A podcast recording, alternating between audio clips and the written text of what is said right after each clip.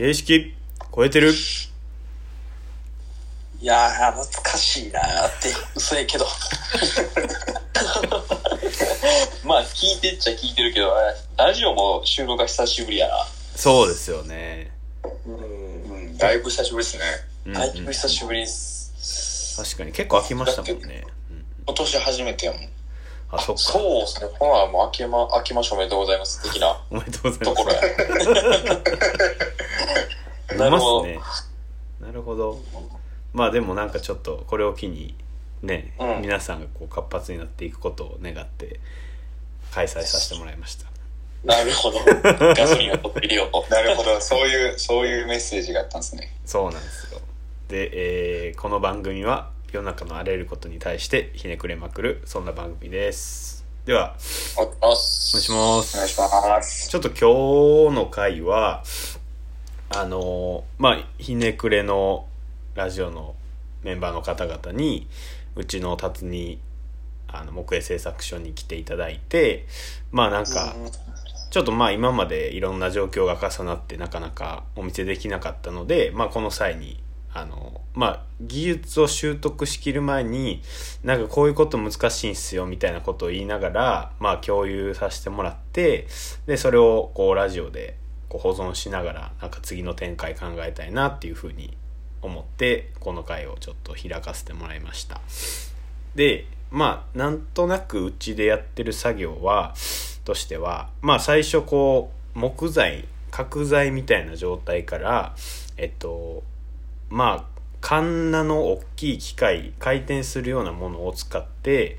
ある程度その円柱状とか四角柱状みたいなものにこう荒削りというか成形するような機械があったりとかまああとはうちはそのえー持ち手のその木の部分と先っぽの方に水牛の輪をこうはめ込んでるんですけどそれをこう一体に成形する技術とかあとはその、えーそのせ一体に成形したものを、えー、と磨いてこう仕上げるようなこうまあ装飾って言っていいかわからないですけどそういう技術があります。でまあその中でこうまあいろいろと、まあ、手仕事だから残ってきたみたいな話があってまあうちでざっくり、まあ、1200種類ぐらいのこう品数があったりする中であのちょっとずつこうまあ刃物の刃の方が手仕事で割とこう厚みとか薄さとか大きさとかがばらつきあるのを、まあ、対応できるようなこうあの作り方で残しているっていうような状況になってます。でそれをまあちょっと5人に5人というか4人に紹介させてもらってまあちょっとなんかまあざっくり話していけたらなと思います。ではではよろしくお願いします。なんかちょっとお願いします。はい。お願いします。ゆうじさんにまず聞きたかったのが、なんか結構木工じゃないですかゆうじさんもそうですね。割と木扱うですよね。なんかそのこうなんかこの技術って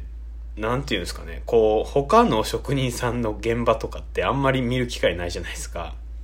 うんうんうん。こう交流したりみたいなそのアウトプットしたものをあのいろいろ評価したり表現する場はあってもなんか途中のそのほんまに技術作ってるとこを見るみたいのってあんまりない印象があるんですけどまあなんかそういうあの回自体の位置づけってどうなんやろなってユージさんの中で割とこう珍しいのか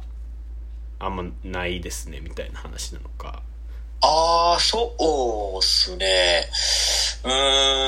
ん、おそらく僕にとっては割とはい自分の仕事の中では日常の景色ではあるかなと思います。ああの、他人の仕事を見る機会はやっぱ多分はい、ひろやすくんよりかは、やっぱり現場に出てとか、いろんな、そこでいろんな仕事のひ、まあ、し仕事してる人がいるわけで、まあそこでこう多く触れる機会はあるのかなと思いつつ、まあもちろん工場で作業する時間もあるんですけど、まあはい。それと比べて前回の見学で言うと、まあ、いや、特別というか、なんちゅうんだろうな。まあ、その、ひろやすくんっていう職人が、あ、こういうことをやってるんやっていう感覚で、まあ、他人の仕事を見るっていうところに関しては、そこまでこう、なんやろな、あ自分にとっては、まあ、日常の、うん、なの、の中かなとは思います。逆に、多分、ひろやすくんにとって、その、はい。見られることって多分あんまないと思う。あ確かに。ないです。で、現、なおかつその外に出て行って、その外で仕事をするっていう感覚とかも多分、そのまた僕とは違う職種なわけやから、うんうんうん。なんかその辺の差異というか、とプラス、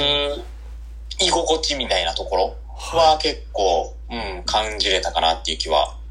個人的には。そうですね、してましたね。へえ、意外とじゃあ割とまあ分業制の中でこう、うん。そそこにこう集ってきはる職人さん同士がこういう考えでこういう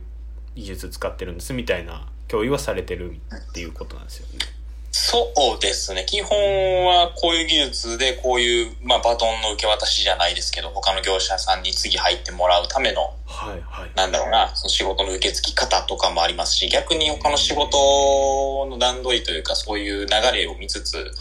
はあ、この仕事しとかな、何々さんあれやなって、あなんて言うんだろうな、やりにくいやろなとか、なんかそういうのは把握しながら、他の仕事も想定しながらやっぱり仕込んでいくっていうのがあるんで、いはい。うん、そうですね。逆に、まあ、その、多く見れる分楽しいなっていうのはかなりありますね。学べる、うん、機会は結構あるんじゃないかなとはい。思います。へーそうですね。いやすごいなんか面白いのがこう、うん。こうしたいみたいな形が変わることってほとんどないんですよやっぱ包丁の持ち手の場合って。そうやんね。うん。そこでなんかこうまあ技術と呼ぶのかこうどういう作業をするのかみたいなこう感覚なんですけどやっぱりこうまあ次へのバトンという意味ではうちもやっぱり穴をまっすぐ開けたりとかえっと、うん。いろんなこうコットをこだわりながら磨いたりするんですけど、うん。でもなんかそのなんちゅうんですかね。形を変化させてどこにじゃあその力加わらせるようにするとかっていう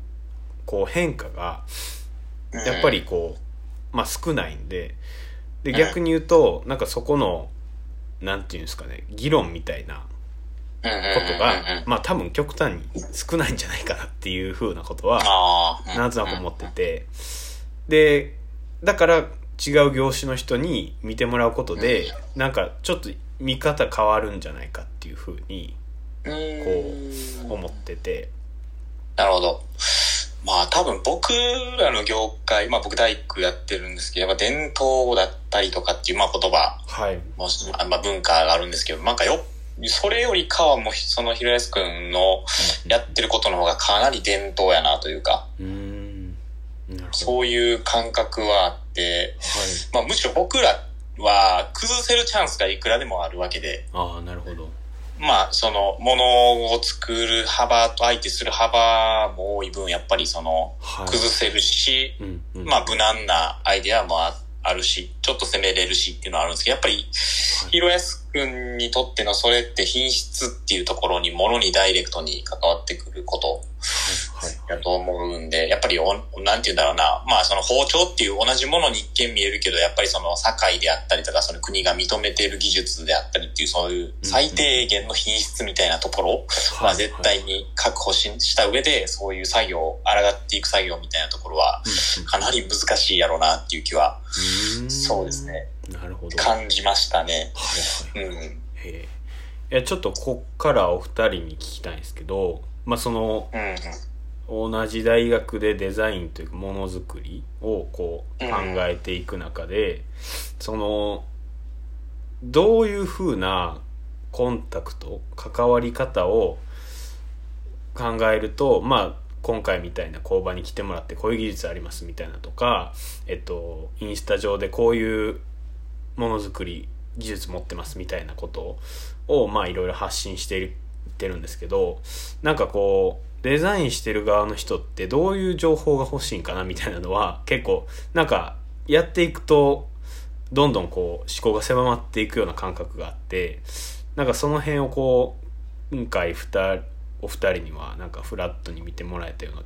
気がしたんですけどなんかそういう意味のこう技術の可能性とか素材とか、なんかそういう話ちょっとお二人に聞けたらなって思ったんですけど今の話を踏まえてうんうんうんうん。なるほど。はいなるほど。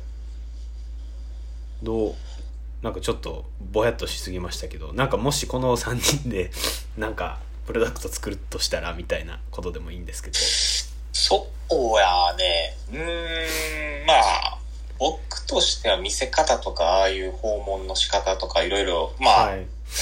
まあいろいろあると思うんですけど、まず最初に多分、ひろやすくんと、まあ僕、ふみやくんと一緒に行ったんですけど、最初にはい、待ち合わせした時に、早速、工場にじゃあ行きましょうではなく、街のやっぱり説明から入ったっていうのはすごく良かったなと思ってて、自分の中では。ああなるほど。高いっていう街がどういう街かっていうのと、はい。その近隣で培ってきた文化、職人が身近にいたよねとか話とか、まあこういう建物が多い理由とかっていうのも含めて、まあその延長線上っていうか、まあその中の一つである、まあ自分家の工場であるっていうのが、まあ非常にわかりやすかったっていうのが一つあって、ちょっなんか、とこの辺で次回にあ申し訳ないです。すいません。申し訳ないです。じゃあ引き続きで。引続きはい、はい。この番組が良ければ、まいいねとリツイートお願いします。質問ボックスもお待ちしてます。はい。ありがとうございました。